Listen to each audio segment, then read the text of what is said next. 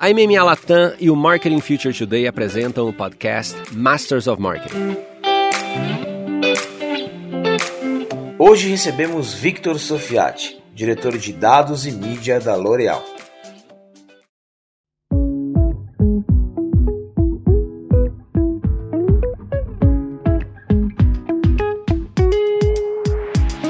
Olá pessoal, bem-vindos a mais um episódio de Masters of Marketing, série muito boa, vem pesada, perfis muito interessantes de líderes e também de perspectivas, hein, Fabiano? É, muita gente nova, muita gente com potencial de transformação. A gente está animado com essa, te essa temporada, hein? É uma mescla de CMOs com heads de mídia, diretores de Martech, Growth e tudo que vem surgindo aí dentro desse complexo e interessante mundo do marketing. E hoje a gente recebe Victor Sofiati, diretor de mídia da L'Oréal, é, super próximo da nossa comunidade aqui. L'Oréal também, uma marca, uma empresa que a gente conhece bastante, que vem falando há muito tempo. Bem-vindo, obrigado pelo tempo e pela presença aqui, Victor.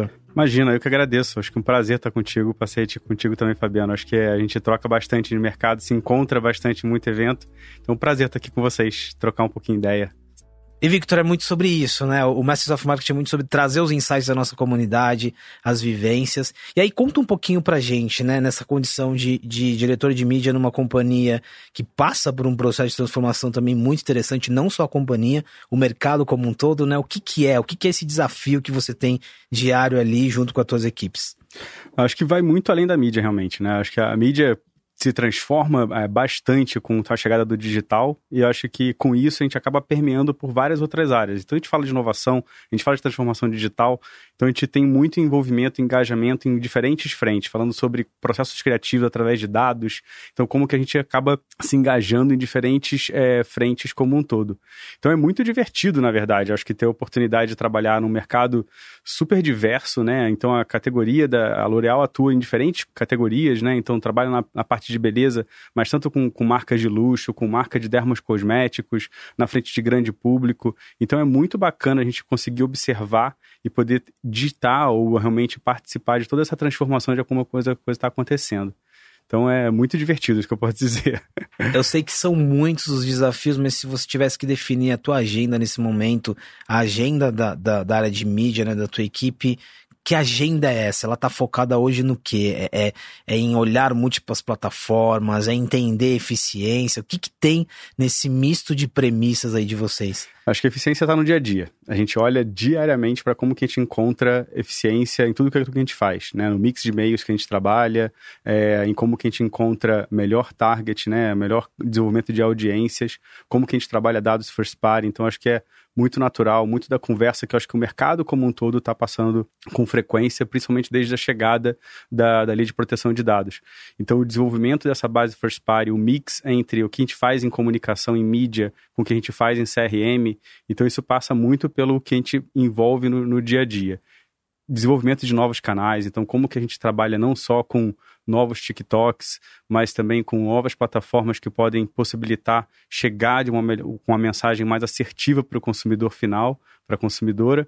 Então a gente fala de Connected TV, como que a gente traz isso mais para o dia a dia, como que a gente entrega conteúdo de uma forma mais personalizada diariamente para essa consumidora, independente da plataforma que ela utiliza. Então acho que é bastante onde eu invisto meu tempo é sobre esse trabalho de encontrar os, os diferentes parceiros, desenvolvimento de novas hipóteses, testes, né? Então a gente nunca, na verdade, tem um formato só, encontra esse formato e fala assim, daqui para frente vai ser sempre assim. Então isso já não é mais o nosso dia a dia, está constantemente buscando inovar e encontrar novas oportunidades para testar. Então, acho que é por aí. Você usou uma palavrinha-chave aqui agora, que é First Party Data, que, e aí dentro desse contexto da LGPD, mas também de uma nova consciência dos consumidores, das consumidoras sobre é, o uso dos dados, privacidade, é, first, falar de First Party Data tornou-se um assunto muito interessante, assim, como se dá, qual que é o desafio de você trabalhar esse dado, de você ter esse dado e de inserir na estratégia também, né? É, eu acho que assim, eu, eu, costumo dizer que dado, na verdade, é comportamento, né? Então a gente acaba olhar, olhando muito para ele como um número, mas no fim das contas é comportamento de pessoas, né? Então, como que a gente consegue melhor trabalhar com esse dado para entregar uma mensagem mais é, personalizada, mais qualifica qualificada. E aí você vai automaticamente ter o retorno dessa consumidora, desse consumidor, é, engajando e interagindo com a sua marca de uma forma mais é, relevante. Então acho que assim, todo mundo ganha, né? Quando você trabalha com conteúdo que é mais personalizado, utilizando esse dado no dia a dia, entendendo se se trata de uma mulher de cabelos cacheados ou de pele negra, como que a gente traz um conteúdo que é mais relevante para ela. Se ela comprou uma determinada marca recentemente, como que eu trabalho a comunicação voltada para esse comportamento que ela já apresentou para gente. Então, eu acho que é, é muito sobre analisar esses comportamentos e entregar mensagem qualificada. Eu tenho uma curiosidade aqui quando falo em dados, porque a gente tem um, tem um mundo da mídia, o um mundo do marketing, né? E tem a estrutura é, é, como um todo. E aí isso vai muito de empresa para empresa. No caso de L'Oréal, como que você extrapola esse olhar dos dados para, para além da mídia, para além do marketing? Assim, como que a companhia lida com essa cultura de dados? Assim, claro que não, não tem uma receita, né? É, mas como que se discute dados em outras proporções? Né? Como a companhia está olhando o dado como um todo, além da mídia, além do marketing? Eu acho que a discussão ela é contínua. Então, como que a gente consegue melhorar o processo logístico em função do trabalho que a gente faz em dados? Ou como a gente desenvolve produtos através dos dados que são interpretados? Então, a discussão realmente passa por todas as áreas. Como que a gente consegue ser mais preditivo e, e vai muito além, na verdade, justamente do que você, ponto que você colocou sobre marketing. É, então, acho que a discussão é constante. A gente tem criado grupos é, multifuncionais, né? Então, muitas vezes se fala de formato ágil, é, de, de grupos realmente multidisciplinares para discutir e entender como que de repente um dado que eu tenho de uma consumidora, um dado de comportamento de mídia pode agregar num outro processo que não tem absolutamente nada a ver com marketing. Então é, é, é muito sobre criar essas, essas oportunidades, esses canais de, de, discutir abertamente. Você mencionou aqui outro ponto super legal, que é o, o dado orientado a desenvolver novos produtos, né? E isso a gente percebe olhando para várias empresas, sobretudo as empresas de bens de consumo, é, o quanto que tornou-se importante essa relação do, do, do, pulso do consumidor, do como você disse, dado é comportamento, e como que esse comportamento interfere na criação de novos produtos, embalagens e por aí vai. Como se dá, e é, é, é uma continuidade dessa tua resposta, como se dá, assim, quando você está ali como mídia, olhando, olhando plataforma, olhando com, com, consumo de conteúdo sobretudo, como que esse dado influencia no desenvolvimento de novos produtos? Né? Como, como expandir essa conversa que está muitas vezes ali para a comunicação, que vai lá para a indústria, que vai para a área de desenvolvimento, que vai para vendas. Como fazer essa, essa transição? Eu acho que começa muito da, da, da, observar através do famoso social listening, né? Então a gente começa a entender os tipos de pergunta que estão surgindo, e aí a gente começa num processo também de desenvolvimento de comunidades, trazendo a consumidora para perto, né? Entendendo ela como um personagem que pode justamente agregar e, e co-criar com a gente, né? Então entender aquilo que melhor funciona. E aí quando a gente olha para um Brasil continental como a gente tem, a gente não pode acreditar que um produto que entrega para uma pele é, e aqui eu estou pegando muito na questão de pele, mas é, pode ser para qualquer outro tipo de característica no Sudeste, e você imaginar que isso se comporta da mesma forma no Nordeste, onde a gente não tem é, nenhuma variação de temperatura, basicamente. Você vai para Natal, você vai para Fortaleza, ali os 30 e poucos graus, 40 graus o ano inteiro, e você tem uma condição muito diferente. Então, como que você cria essas comunidades? Como que você ouve as influenciadoras, as criadoras de conteúdo dessas regiões, dessas diferentes situações, e traz ela para perto no processo de desenvolvimento.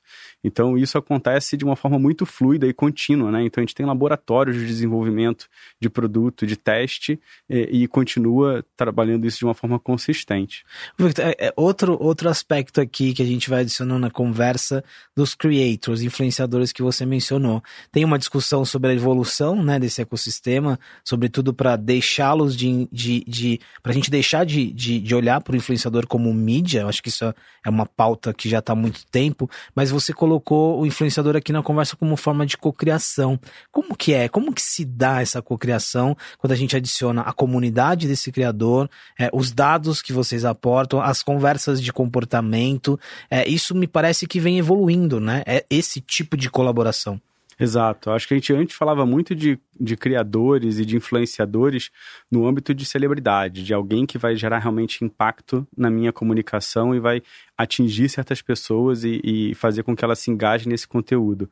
Eu acho que o criador cada vez mais ele vem para próximo das marcas para explicar, para conseguir recomendar e entender um comportamento que ele está muito mais próximo do dia a dia, né, com pessoas. Então a gente fala de muito de micro é, e nano é, creators, né, ou influenciadores, e eu acho que é muito sobre esse aspecto de conseguir se engajar entender um determinado comportamento ou uma necessidade. E aí começa, pode ser simplesmente na frente de comunicação, de como de fato falar uma linguagem mais apropriada de um determinado grupo ou de uma determinada comunidade, mas também sobre como que a gente pode criar de, de forma conjunta. Então a gente passa por falar sobre diversidade, sobre produtos que são cada vez mais diversos e que agregam é, para diferentes comunidades e grupos. Então acho que é, a gente tenta trazer cada vez mais uma solução que seja um para um, que seja única e de fato personalizada, mas a gente tem que fazer isso em escala.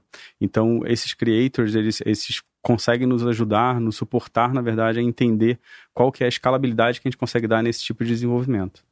E tem uma coisa interessante aqui, eu estava tava lendo recentemente que na década de 90, quando a Nike contratou o Michael Jordan, né, ele, a ideia deles era faturar durante não sei quantos anos ali, 3 milhões de, de dólares é, na venda do, do sneaker que ele estava fazendo o endorsement, né, ou seja, estamos é, falando década de 90, você contratava né, né, a, a, figura de um atleta é, para dar o endorsement daquele tênis, né, de repente hoje a gente vê um jogador que nem, nem joga mais, né?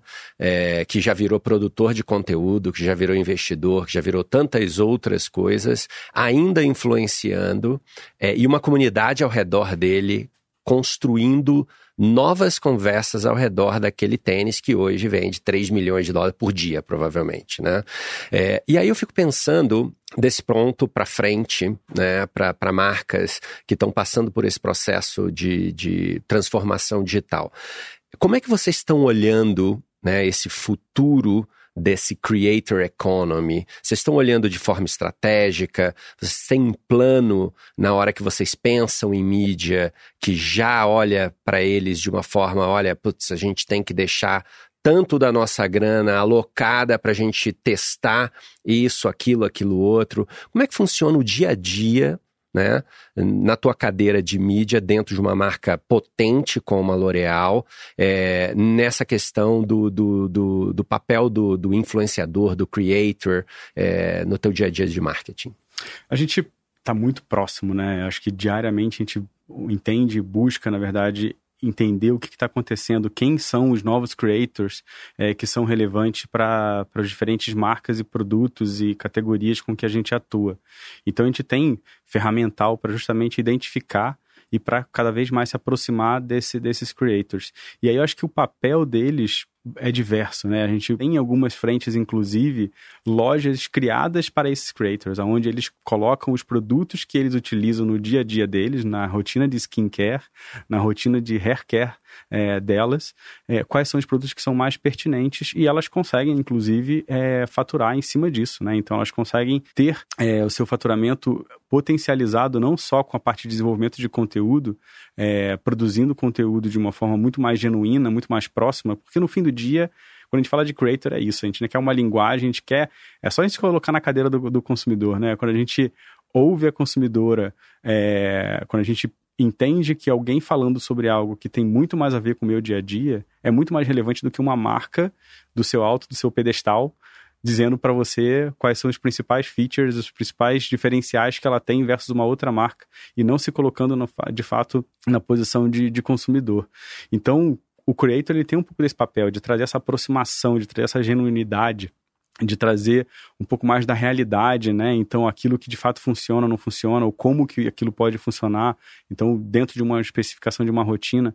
Então, a gente pode ir desde um, um processo de, de fato, tirar os modelos tradicionais de produção e comunicação, de mídia, trazendo, na verdade, esse, essa voz através do criador, mas também sobre a possibilidade desse criador ser também um, é, um influenciador da marca e, e, criar sua própria loja.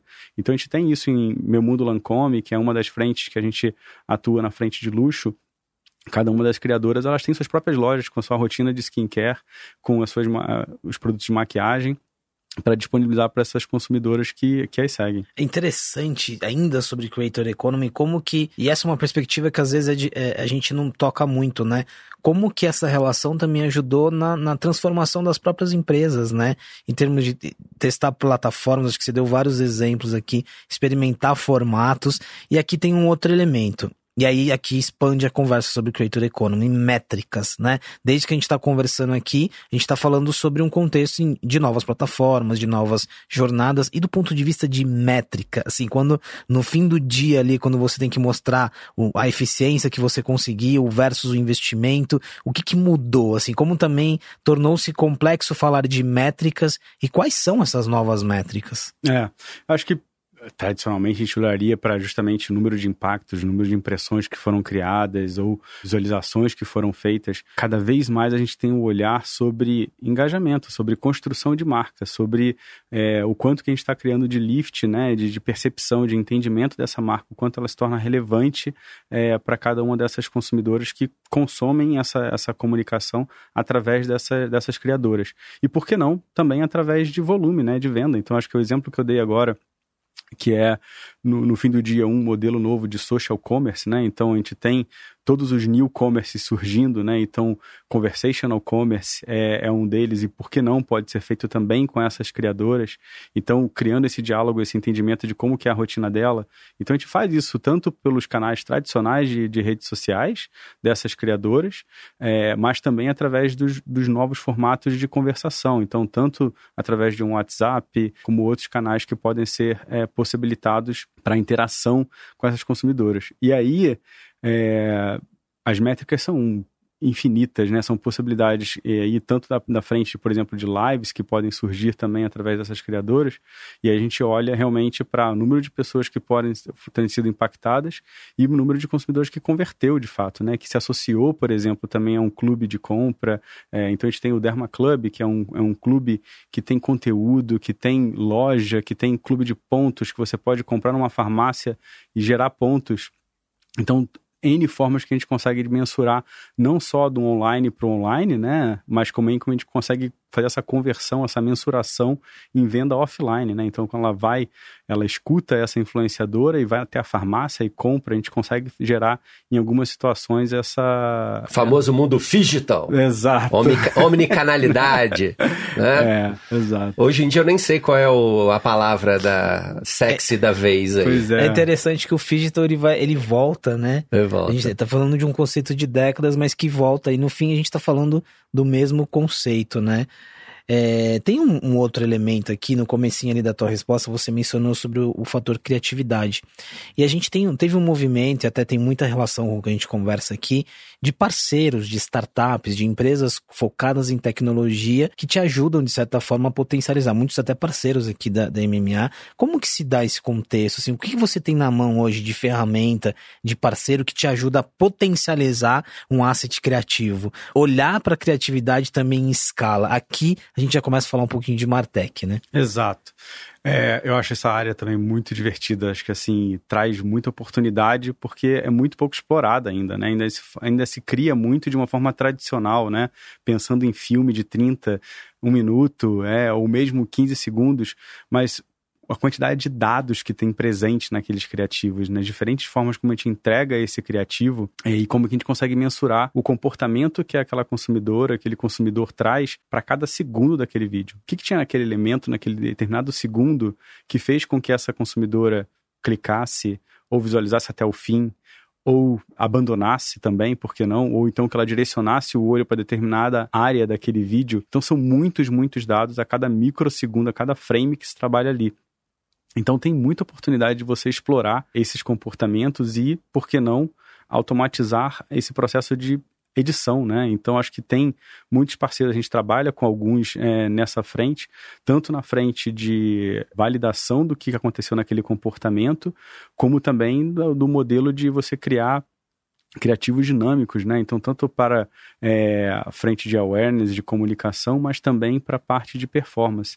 Então, você consegue entender qual que é a cor do fundo que funcionou melhor, ou qual é o posicionamento Isso é uma loucura, do logo. Né? É uma loucura. É muito louco. É muito louco. E eu acho divertido. E é real, né? e é real. É assim, é, esse final de semana, tava passando o olho em cima aqui da, de alguns dos cases que foram submetidos é, para os nossos smarts, né? A gente tem um prêmio dentro da, da nossa comunidade chamado Smarties, e ele é um prêmio que ele foi se transformando. Hoje, hoje ele é um dia, é, ele é um prêmio que fala sobre criatividade efetiva e impacto de negócio. Eu amo quando chega essa temporada, porque apesar da gente não fazer o trabalho de screening, a gente tem a possibilidade de olhar os cases e aprender. E é impressionante como os cases que foram submetidos esse ano tem muito case de criatividade efetiva é, que cara mudou o, o fundo de A para B, mudou a, o tamanho da fonte de, disso para aquilo. E teve um, um crescimento no awareness, no lift, na, na conversão, mas assim, de três dígitos. E assim, é, parece coisa de, de vendedor de empresa de Martech, EdTech, mas é surreal, porque é real. São marcas grandes, né? Do porte da L'Oréal, de outros portes, que estão usando isso de forma efetiva para melhorar a forma com que eles se comunicam no longo prazo com os seus consumidores. Então, é, é muito real isso. É muito real. Acho que são conceitos que não são novos, né? A gente já fala de teste AB há muito tempo, principalmente na frente de, de criação. Mas acho que não de uma forma tão recorrente, estruturada e utilizando tecnologia para isso, né? Então, utilizando máquina que consegue observar um comportamento em cada microframe né? E que um humano não conseguiria comportar. Então, ou criando guidelines, né? Recomendações com base em análise histórica. Então, você nunca. Como imagina você colocar uma pessoa para analisar mil criativos historicamente, cinco anos de L'Oréal, comunicando, entendendo o que, que aquilo gerou, na verdade, maior engajamento ou menor engajamento, o que a gente poderia automatizar nesse, nesse processo criativo. Tem estatísticas, estudos que dizem que 50%, na verdade, do resultado de vendas ele é dado ao criativo. Então, como é que a gente automatiza, como é que a gente melhora toda a frente de escolha de canais de mídia e não olha para o criativo? A gente precisa estar tá olhando isso de forma consistente, da mesma forma como a gente faz a escolha de canais de forma consistente. Agora, como fica o, o, o papel do humano aqui? Porque aqui a gente como você disse, não é, os conceitos não são novos, né? Acho que muda é, o contexto de digitalização, de plataforma, de ferramenta, mas aí você tem que mudar um pouco a perspectiva do profissional que está ali, né? Ou da profissional, assim, é, é, como você disse, a tecnologia ela vai até um certo ponto e o que que fica pra gente como decisão, decisão humana nessa conversa toda? E aí eu, eu adiciono um complicador, né? Tem o dia a dia ali que já não é simples, imagina quantidade de criativos, de possibilidades, e aí você coloca isso numa Black Friday, por exemplo, onde você potencializa, ou, ou, ou em, de forma muito objetiva, assim, qual é o tipo de decisões que os profissionais, né, do, do, com a perspectiva humana passaram a ter que tomar nesse contexto? Acho que você dá mais ferramental, na verdade, no fim do dia, né? Então você consegue, através de toda essa parte de inteligência artificial, de análise através de dados, os criativos, você entrega muito mais insight. Você fala, olha, historicamente, nas últimas quatro Black Fridays, esse tipo de criativo ou a presença desse determinado elemento nessa secundagem gerou esse lift ou gerou essa, essa, essa perda de, de engajamento você traz para ele ali um insight, uma oportunidade de como que ele trabalha com aquilo ali daqui para frente, para os novos criativos que vão ser desenvolvidos. E isso também não determina que você precisa utilizar aquele frame o tempo todo, né? Eu acho que você hoje em dia a gente produz muito mais criativo diariamente, versões diferentes para justamente criar essa percepção de personalização mas que não significa que para uma grande história nova que você vai ser, vai criar ou vai contar, ela não pode ser, ela pode corromper completamente com aquele histórico. Então acho que você pode trabalhar tanto ainda a melhoria para o dia a dia, para o criativo que vai para a rua, para performance, né, para pura performance, né, de conversão, mas também pode dar alguns insights de como que você dar ferramental para isso, para esse criador eh, de conteúdo. Tem um outro ponto aqui, quando a gente fala de mídia, você até mencionou no início sobre é, o surgimento de novas plataformas, né? Ou, ou as plataformas champions, o que, que vai estar tá definido na minha estratégia. E, e, é claro que aqui tem vários recortes, mas vou pegar um recorte de redes sociais, por exemplo, né? Do, do Instagram ao TikTok, passando pelo Quai, enfim, não importa. Quais são os elementos aqui que dão base para você investir numa plataforma? Não só investir, né? Entrar numa plataforma, investir, potencializar o investimento. Pode parecer simples, mas tem muitos atributos aqui, né? Eu, eu, digo isso muitas vezes porque a gente acaba vivendo euforias. É muito comum isso, né? Você vive euforia. Ah, tem uma plataforma nova aí que tá bombando e não sei o quê. Assim, quais são, o, cientificamente falando, os elementos que te ajudam a olhar para novas plataformas, né? E aí a gente poderia voltar um pouquinho quando o TikTok não era tudo que ele se tornou, mas também o dia a dia, né? né? A forma como você vai lidando e dimensionando o impacto que cada uma tem na, na tua estratégia. Como se dá isso? Eu acho que passa por, por diferente de frente. Eu acho que principalmente a abertura que as plataformas dão da gente desenvolver junto e também de entender comportamento, né? Então, cada acho que a, diferentes plataformas elas vão trazer diferentes audiências e necessidades que elas têm para aquela específica plataforma que ela tem. Então, a forma como uma consumidora utiliza o Instagram é diferente da forma como ela utiliza o TikTok e ela espera que, na verdade, esse conteúdo também seja pertinente, complete uma linguagem relevante para ela na, quando ela está utilizando aquela plataforma. Então, ela, é, a forma como a gente se posiciona necessita que a plataforma esteja junto com a gente. Então, a, abrindo a oportunidade de criar junto. Então, acho que como L'Oréal, é, acho que a oportunidade maior que a gente tem é quando a gente tem essa possibilidade de co-desenvolver, de trazer eles para o início do nosso planejamento, entender o que tem de possibilidades que a gente pode criar de hipóteses de negócio, de entender o que a gente precisa mover de ponteiros e como que a gente consegue, através dessas plataformas, mensurar isso. Né? Então, se eu tenho uma necessidade de engajar com mulheres cacheadas, como que o TikTok consegue me ajudar a entender como eu vou engajar com essas mulheres cacheadas? Qual é a hipótese que eu consigo trabalhar com eles? Então, estudos associados ou mesmo a parte de desenvolvimento de grupos de creators que conseguem ser reunidos através da plataforma. Então, isso vai muito de cada um, né? Então, mas eu, como eu também consigo fazer um trabalho de complementariedade, né? Então, de alcance combinado, ao, quando eu faço uma comunicação em TV, eu vou chegar no número de pessoas considerável, mas se eu trabalhar só com a TV, eu não vou falar com uma galera, principalmente jovem, que não está mais na TV na TV aberta tradicional. Eu preciso fazer esse trabalho combinado com Connected TV ou realmente com, com uma plataforma de, de social ou de comunidade de conteúdo como o próprio TikTok. Então, acho que é, a gente tem que estar sempre com esse olhar de desafiar e falar: será que eu cheguei no meu máximo de, de, de, de, pessoas através dessa única plataforma ou com esse mix que a gente tem aqui?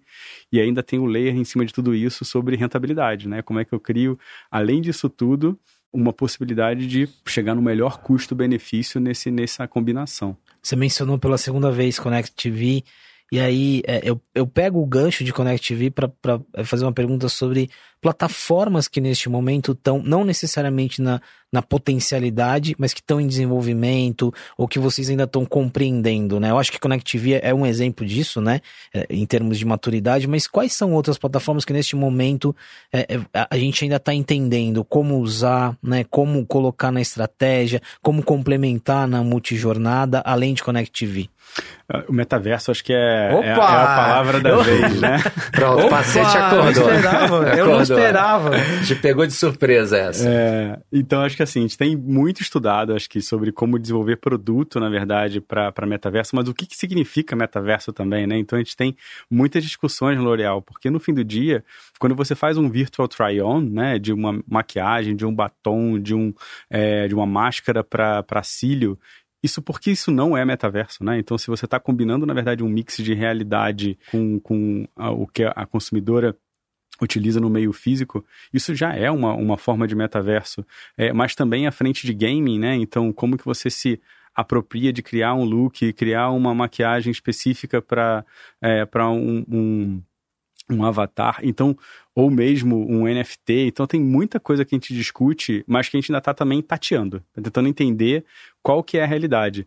Então, principalmente no que tange Brasil versus o que acontece é, em outros mercados. Então a gente experimenta da mesma forma como a frente de lives, né, com o live commerce na China, é, é ainda algo, é, é, lá é muito mais avançado do que a gente enfrenta aqui. A gente, obviamente, viu um boom acontecendo no período de, de pandemia, mas a gente já começa a observar um comportamento de ganhando maturidade. E eu acho que, da mesma forma, o metaverso vai vir nessa frente, como a Connected TV, a cada vez mais, agora com o 5G é, puro, enfim, tec novas tecnologias que vão surgindo, acho que vão possibilitando com que cada uma dessas novas frentes possam ser exploradas, né? Eu brinco muito sobre a questão do, do QR Code. Era velho pra caramba, né? Eu era um cara que desafiava pra caramba o QR Code. Falava assim, cara, por que você vai fazer QR Code? Ninguém usa esse negócio. E hoje em dia o negócio ganhou uma escala, uma possibilidade e, por que não, também outras formas que não só o QR Code. Então, acho que é... Precisou uma pandemia, uma né? pandemia. Eu me né? lembro 2008, 2008, 2009, a primeira vez que eu vi o, o QR Code, eu fiquei falando: meu Deus do céu, esse negócio vai vai acelerar. Todos os tickets para entrar em estádio vão ser assim. E tinham várias startups é, no Nordeste do Brasil que a gente conversou e queria trazer e ajudar e acelerar, mas a gente precisou, é, tá todo mundo em casa, né, para o QR Code finalmente Ir ter lá o seu live dia, naquele seu exatamente, cantinho. ter o seu dia de, de estrela, né? Interessante, é, é interessante essa perspectiva do QR Code, de novo, né, o que a gente está falando, maturidade no, no, numa, na adesão de uma tecnologia, ou seja, está aí há muito tempo. E um outro aspecto agora é que se tornou-se não só um elemento de comunicação, mas de conversa, sobretudo de conversão, né? Quando você pega um grande, um, um, grande programa de audiência na TV, um reality, não importa, o, o elemento de ativação ali é um QR Code, né? Leva para o app, leva para o e-commerce, leva para votação. Então é um aspecto muito interessante. Na verdade, na descrição, você, você descreveu vários elementos ali que dariam muitas conversas. Deixa eu puxar, a gente já falou de Creator Economy, mas deixa eu puxar um em especial, porque é um assunto que está muito em alta também, que são os avatares. Né, a gente já tem, tem uma Satiko, mas dentre outras, tem, tem influenciadores e celebridades que, que estão investindo em avatares. É, isso, como que chega até vocês, assim, essa cocriação? Aí já muda um pouco, né, de, de criar com, com uma persona ali digital e, e um influenciador pessoa, mas isso já chegou para vocês de forma efetiva, não chegou? Já tem alguma experiência nesse sentido? E como que você enxerga esse novo movimento? Temos, eu não posso dar spoiler, mas inclusive na Black Friday a gente vai ter uma famosa avatar trabalhando com a gente. Que legal. É, já tem um contrato, na verdade, já que não é desse ano, já tem um tempinho do mercado de varejo. Acho que eu não preciso falar muito mais coisa. Não, não precisa não. Eu, quase que eu a mencionei aqui, mas a gente menciona muito ela, entendeu? Exato. Então a gente tem uma parceria, enfim, vai ter um trabalho, acho que super consistente no período de Black Friday com ela.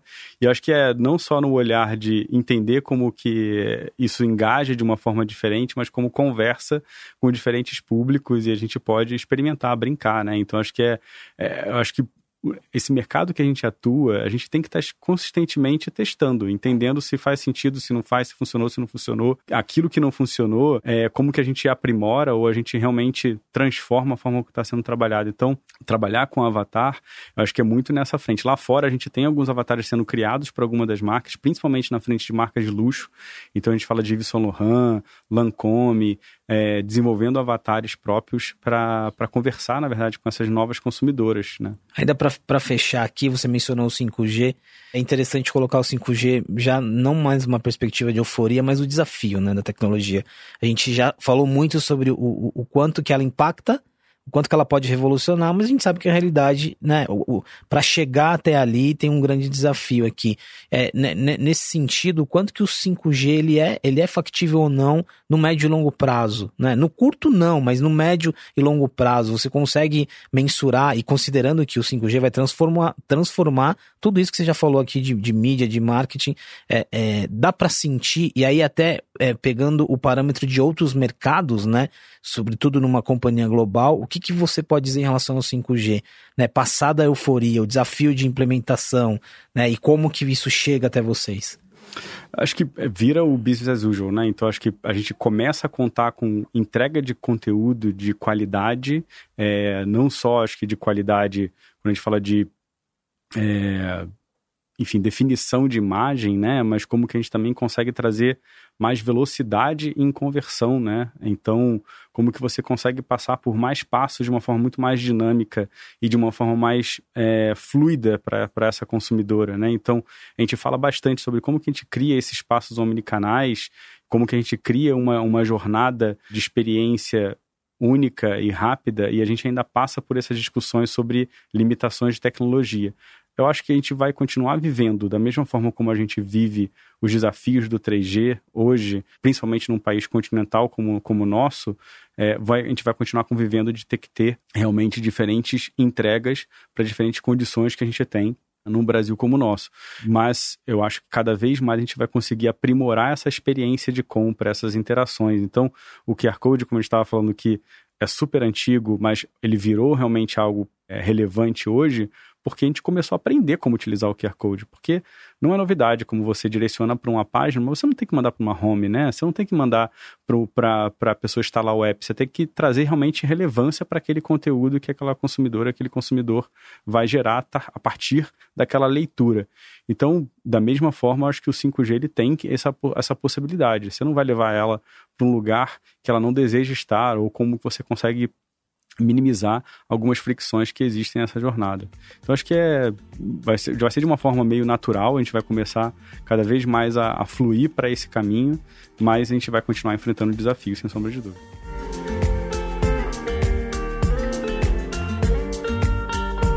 Victor, queria super agradecer. Acho que tem vários pontos aqui muito presentes no Masters of Marketing, né? Sobretudo multiplataforma, essa gestão de métricas com investimento.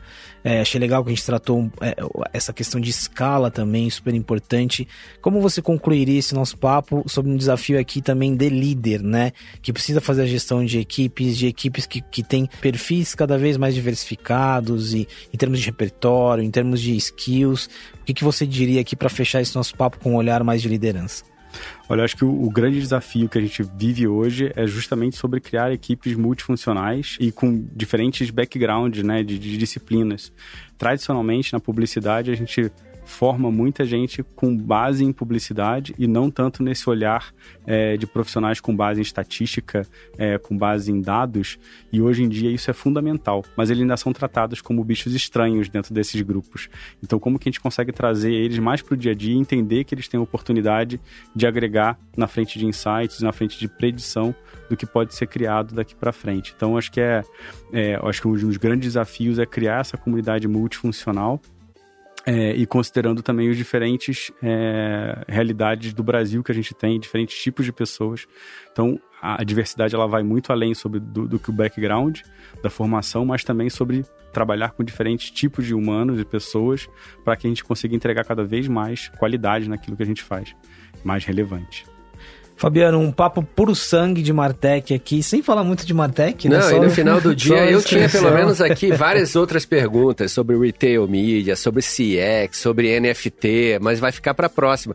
Mas episódio bom, cara, é assim termina e a gente já tá pensando no próximo, entendeu? E fica a sugestão da gente fazer uma série sobre uma todos série. esses assuntos que você mencionou. Victor, muito obrigado, obrigado pela presença aqui no Masters of Market, mais um, mais um episódio super legal para compor aqui nossas conversas. Muito obrigado, um prazer, sempre. Quando puder, eu tô de volta.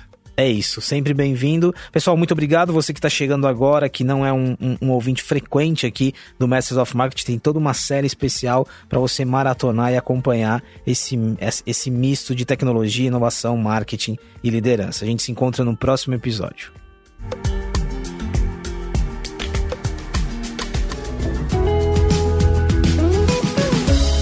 Acompanhe outros episódios do Masters of Marketing nas principais plataformas de áudio e conheça nosso conteúdo também no marketingfuturetoday.com.